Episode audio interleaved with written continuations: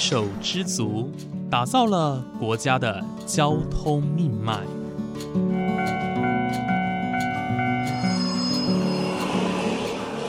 翻山越岭，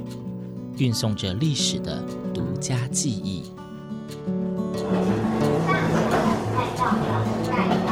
始终不渝，承载着你我的心之所向。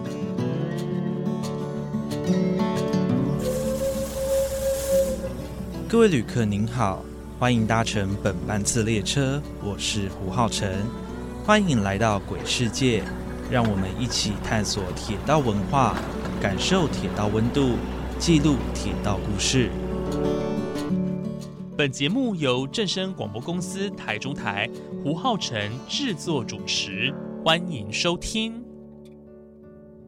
各位听众朋友，午安！谢谢大家在每个周五的中午十二点钟准时收听，欢迎来到鬼世界，我是主持人胡浩辰。在上一节节目当中呢，浩辰亲自到了桃园富冈哦，去拜访富富小山冈地方创生团队的张博顺以及傅佩云两位年轻人呢，对于当地非常的有想法，也透过自己的力量哦，那结合在地的文化，去推广富冈的在地文化以及在地的观光资源。而在这一节节目当中呢，浩辰一样呢邀请到的是一位富冈在地居民，他叫做薛长威。薛长威他的职业呢是一个医生哦，他目前呢是在联心医院担任小儿科的主任医师。不过呢，他同时是个医师之外，他还有一个身份，也就是桃园市新富客家文化协会的理事长。他本身是个客家人哦，他从小就在富冈长大，也因此呢，他对于家乡的一种关怀跟热爱哦，就是让他撑起了这个职位。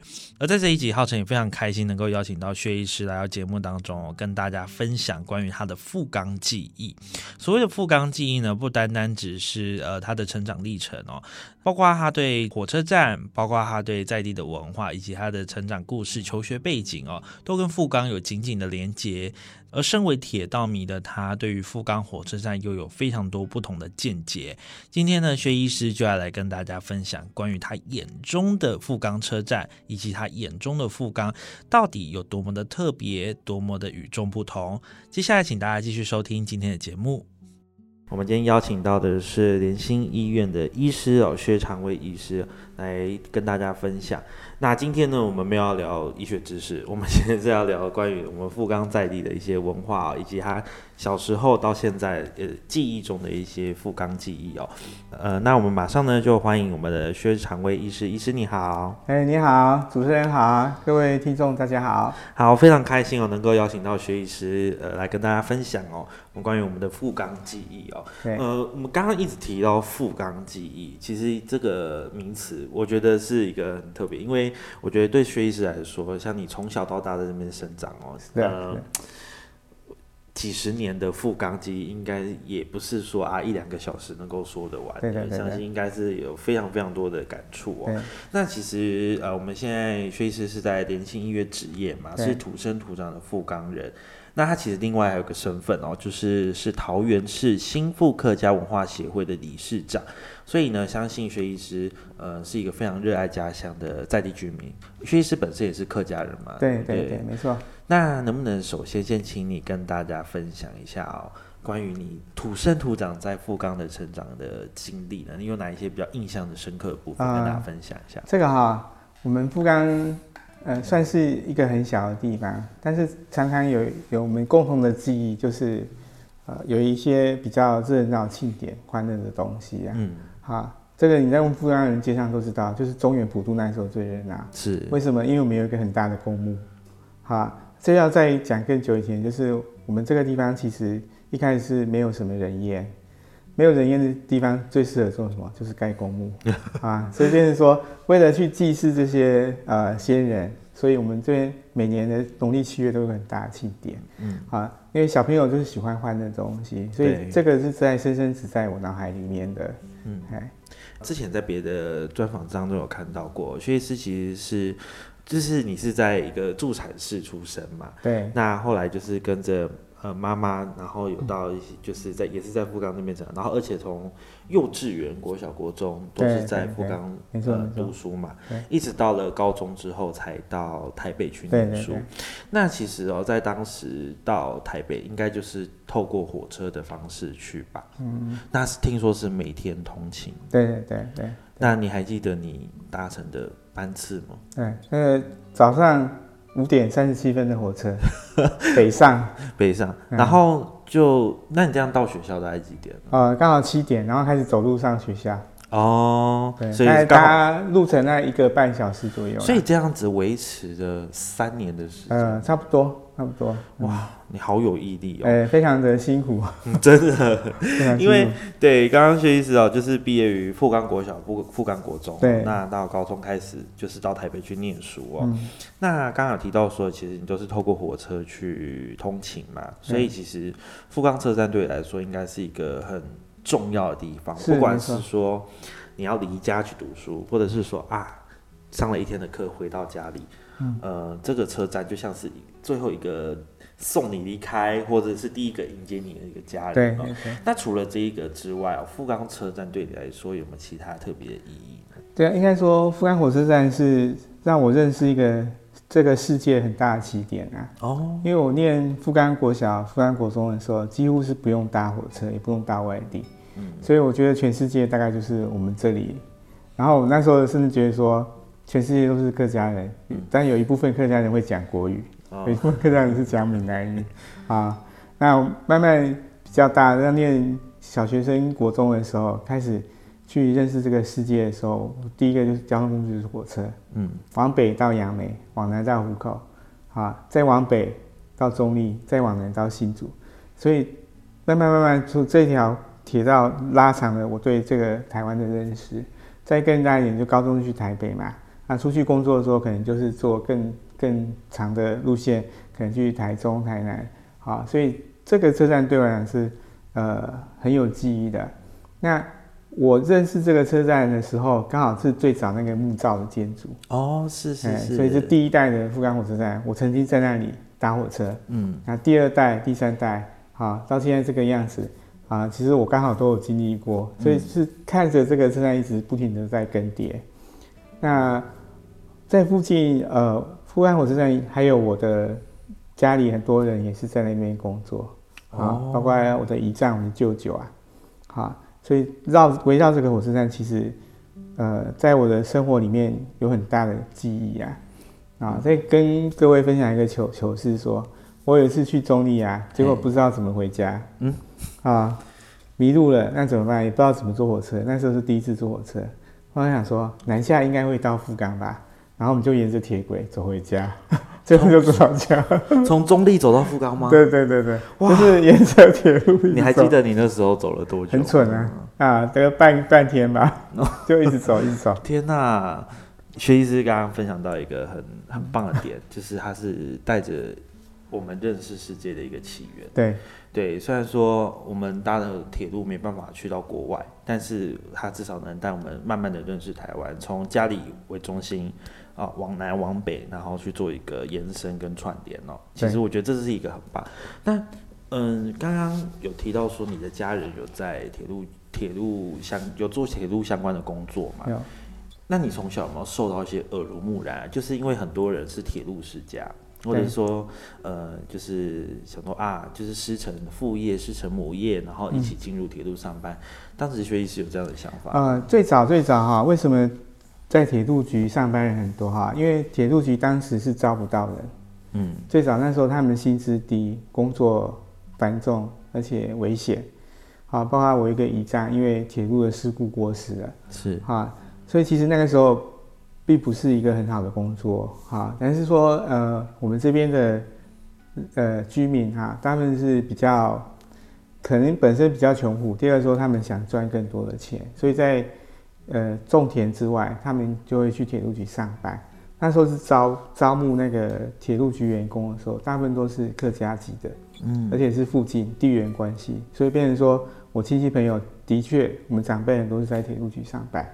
那到到现在的又不一样，现在是铁路局是达成的要去嘛，对不对？嗯好，那我本身是有亲戚在上在铁路局上，但是对我本身的影响是没有那么大啦。嗯，哎，我是很喜欢坐火车，也是一个铁道迷，但是我小时候就一直没有想过在铁路局上班。没事，因为我觉得很多人是就是觉得呃，铁路对自己的感情很深厚嘛，但是有时候兴趣跟嗯呃志向是两回事这我可以理解。对对对，那谢谢薛医师刚刚的分享哦，所以其实看得出来，呃，在富冈车站，在富冈人的心中，其实是呃占有一席之地的、哦。对，那其实早期富冈有流传过一句话，叫做“富冈出人才”哦对。那我觉得今天访问到薛医师，算是呃印证了这句话，因为薛医师现在是小儿科的主任嘛，那也是我们呃刚刚有介绍过，是客家文化以及在地的地方文化的重要推手哦。不过其实我们刚刚有讨论到，就是富冈哦，近年来面临的一些问题，呃，像是最严重的就是人口外流跟人口老化的问题哦。那呃，想要请问一下薛医师哦，你认为富冈面目前面临这样子的挑战，我们有什么样的方式可以去解决吗？嗯呃，我我个人是觉得哈，你看我们一直在讲人口老化、人口外移，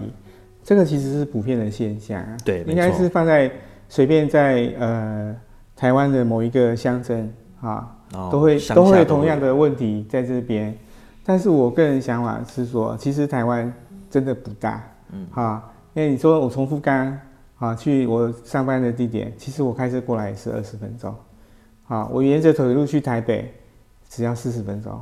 所以其实不大。但是反而是说，你这个地方它好，它意外的被保留留下一个宁静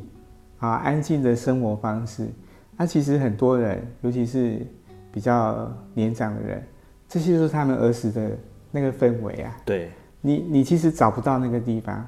那如果你要刻意去找，就是很人工的、很刻意的，好像 AI 做出来的东西。那我们不光是说，你走下来，你火车站下来就觉得，哎、这里是什么地方？怎么跟其他的车站出来的感觉不一样？外面就是没什么人，几辆小黄在前面等而已。对，好，那你会想说，哎、我是不是走错站了？就让往回走。但是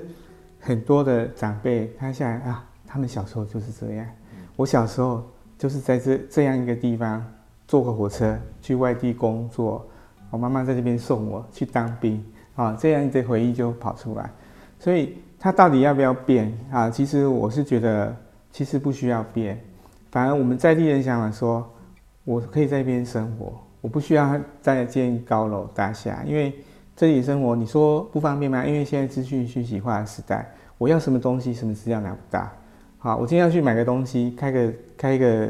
车，可以到最大的百货公司，可以买到我所有要的东西。嗯，但是这样的安静缓慢的生活方式，你在别的地方找不到。嗯，好，所以我个人是想说，如果这个地方可以让人呃大家来回忆他小时候的的故事那个感觉，那即便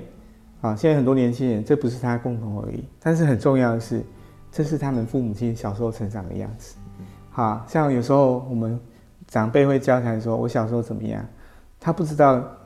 你小时候是怎么样，他不知道父母亲小时候是怎样，因为没无可参考。对，但是如果你今天带一个孩子来这里慢慢走一趟，你会觉得说啊，原来爸爸妈妈就是这样，因为人都有如沐之情嘛。那老了人也是会思思念小时候妈妈带我们去的地方，好，所以富冈我是觉得可以成为不单是富冈人啊，应该说台湾人集体的回忆啊。如果我们可以用这种方式去展现啊，这是我们的价值，因为不大容易找到一个那么好的地方，而且它很方便。它很方便，就是说你可能从大都市从台北过来只要四十分钟，对，对，坐火车就到了。一下来你就开始感到好像回到那个昭和时代 那种感觉，对，其实刚刚薛医师有提到一个点哦，其实富冈的呃算是一个呃没有过度开发的一个小镇。对，那其实大家会觉得说啊，这是乡下地方，呃，可能跟不上现在的大都市发展。不过这其实就是当地的一个特色。嗯、在很多人追求快速啊、舒适的同时，其实我们不妨就是来到富冈这种地方，呃，不论是富冈或者是台湾其他县县市的其他乡镇，都都有类似的地方，就是呃放慢自己的脚步，然后去体验呃那个地方的一些风俗民情。那刚刚薛医师提到，就是说这这边的慢以及这边的呃一成不变，其实就是这边的特色。我觉得这是一个很棒的一个思维哦，这也是我觉得可以发展成富冈独有一种特色。那最后想要请问一下薛医师哦，呃，这个就是比较感性的问题哦，就是你在这边生长了那么久哦，成长了那么久，你认为富冈对你来说，你最喜欢的或者是最让你骄傲的部分是什么？哦，其实我最喜欢的还是人啊，啊，还是人。怎么说？因为我我从小在这边长大，我发现我们长辈他很常挂在嘴巴上的一句话就是我很苦，啊，那我小时候不知道为什么，可能这这一代人就是很苦吧，就是很穷。那其实这这边的人的确以前的生活环境不变，他变成说非常的积极啊。第一个是先认命嘛，我就是很苦；第二个是非常积极想要改变。他们的生活，对，然后在不忙之地，你要与天争，啊，你要与人争，啊，因为外地人可能会进来欺负我们，那我们更天真，因为这里是不毛之地，没有皮塘，啊，那都要靠自己在家里打水井，啊，没有水，没有可以耕种，那慢慢的从这个小山冈慢慢出出现一些水田啊，啊，甚至成为一个呃载运米米食的稻米的一个。呃，转运中心，这个其实是一个很很明显的过程。那你在这里不不只是单单可以看到一个农人的努力而已，你可以看到那些呃扛米的工人，啊，在铁路局上班的人，啊，他们很勤恳的在这边努力啊，好，那这些人是我觉得呃，我觉得最最有趣的啦，嗯，好，啊。甚至还有更更穷更穷的人，他们连名字都不知道，啊，你连来自哪里你都不知道，但是你可以去跟他做朋友，嗯，你可以跟他聊天，这是我成长这么多年到，呃，我在台北待了三十年之后回到故乡的时候，发现，在台湾找不到的一个地方，啊，因为我们这个地方发展算是很很慢很很慢，大概就是一百年，最近一百年。台湾就历史就四百年，那我们只发展了一百年，等于说四百年，所以你在我们一百年里面都看得到，从一个没有人住的地方 开始慢慢发展成一个市级小镇。嗯，哎，这是人的部分，那这些人的多彪悍哈啊，当然是故事很多啊哈。那我们这边从来都不是知书达理的人啊，都是为了生存。非非常非常去必须去努力跟很多人去斗争的啦。其实这也牵扯到以前的产业结构嘛，因为以前呃这边是农业社会的，农业的居民居多。对。那呃刚刚那个薛医师有提到说，其实这边的产业是属于。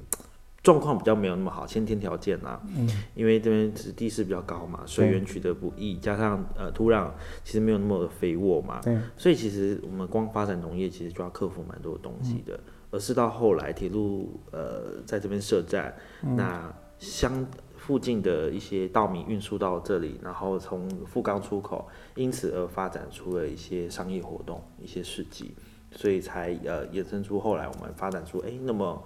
繁繁荣的一个商业行为哦，所以其实这一切都是有迹可循。不过刚刚有提到说这边的发展其实是很缓慢的，嗯，那再加上说，哎，以前的生活条件确实很困苦，所以让呃很多的居民都会觉得说啊，嗯，就是感觉是苦了一辈子的那种感觉哦。不过呃，我相信时代在变啦，那变得更好或更不好，我觉得这个当地居民都自己心中有答案。不过我觉得就我们目前看到。嗯，富冈这几年变化很大，像是有很多的活动在这边举办，像前面有提到说，呃，铁道艺术节，嗯，那像地景艺术节跟今年的灯会哦，所以其实哎，慢慢的这个地方被看见，加上有很多的创新团队呃投入，包括学医师的团队，然后像夫妇小三刚这个团队都很积极的在做呃地方创生的部分。那想要请问一下薛医师哦，就是。看到一些年轻人返乡，嗯，你认为他就是这样子的现象，你有什么样的感觉？啊，其实，呃，现在年轻人的的呃想法跟价值观啊，其实跟以前也不大一样啦。啊，最好是不要一样啦，因为太一成不变，其实没没什么不。因为像我这个年代的话，大部分人都还是觉得，呃，读好书、考好的学校、找到可以赚钱的工作，这件事情很重要。对。啊，但是我们这一代的话，或者上一代很努力的打拼，让台湾已经到了某一个程度，已经到了发达国家了。其实年轻人不再需要为了那个那个赚钱这件事情花那么多的精力，而且你会发现，你越努力的赚钱。他赚的钱不多，但是你的努力，你消耗你的生命的能量会很多。嗯，对，所以所以现在很多年轻人反过来思想，我要的是什么？好，我这个人什么对我是有价值的？那你可能在一个小镇让这个活化，让年轻人让老人家活得有尊严，这件事情是很重要的。好，他们不再像以前这样需要背一个沉重的包袱，我一定要赚多少钱，我可以养家，我要买多少房子。啊，现在已经。把那个已经看得很淡了，好，这是我几十年来观察的结果啊啊啊！在我这一代讲这个话，大概被父母亲敲头啊，胡思乱想啊。但是不用啊，因为现在台湾已经社会福利已经很好啦，啊，那你也不用过那么辛苦啦。而且你过得辛苦，你可能也达不到你所想要的那么样的富有好，那你刚才来做一个你觉得有有价值的事情，现在的确有一群年轻人，他慢慢在想要做这件事情。啊，比如说，呃，返乡啊，或者是特别到那个比较，呃，某些产业啊比较缺乏啊，比如说不是大公司林高楼大厦林立，不是大工厂里面的工程师，他就喜欢跟大自然接触，喜欢跟人聊天。那每个人都有他适才适性的地方嘛。好，看到这些年轻人回来，我是很开心啊，因为我。本身的职业还有呃年纪，还我没办法分开太多的心力来。但是看到这些年轻人回来的时候，我就尽量给他们帮助啦。嗯，因为他们有的是青春热情，啊，但是他们的记忆可能没有我们那么多，啊，所以我大概尽量尽量提供一些我们在地的一些过去曾经发生的事情。其实那些过去的发生的事情，如果你不去讲，没有人知道。但是如果你去讲，你会发现他们是非常的丰富精彩。嗯，哎，非常谢谢薛医师今天的分享哦。就是，呃，我觉得地方创生从来就不是少数人的事情，其实这个是要非常，呃，仰赖当地居民、整个社区、整个团队，呃，一起共同努力哦。因为其实你要推动整个地方发展，其实大家的共识是很重要的，大家要要一个很明明确的一个。向心力，呃，也很感谢薛医师，就是愿意哦，呃，帮助在这边的年轻人，包括他，虽然他现在也没有到 年纪很大，我意思说就是，呃，能够这样子倾力相助，那当然就是尽自己的，呃，有有钱出钱，有力出力，那有时间有想法。各自有擅长的东西，就是把呃提供出来，那大家一起激蹦出更棒的火花。我觉得这是一个带动地方创生非常非常重要的关键哦。好的，那今天非常谢谢薛医师接受浩辰的访问，谢谢薛医师。好，谢谢大家。好，那么今天我们的节目就到这边结束喽，感谢您的收听，我们下次再见。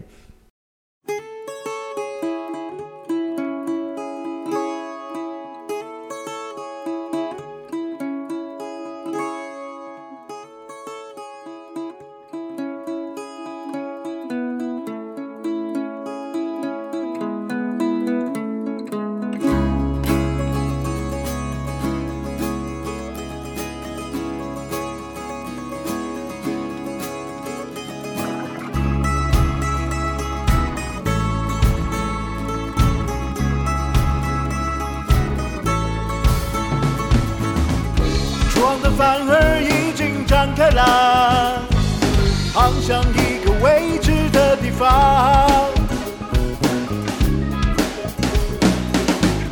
漫天的风雨你不要阻挡乘风破浪勇敢往前闯。冲破万丈的巨浪狂风暴雨的阻挡面对滔天的风暴。担当，茫茫沧海中流浪，天地间任我徜徉，寻找梦想。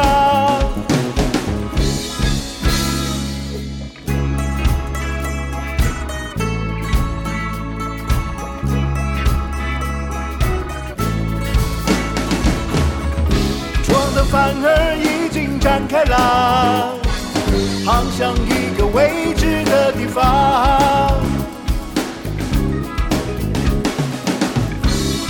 风雨，你不要阻挡，乘风破浪，勇敢往前闯。冲破万丈的巨浪，狂风暴雨的阻扰，面对滔天的风暴，一个人担当，茫茫沧海中流浪，天地间任我徜徉，寻找梦想。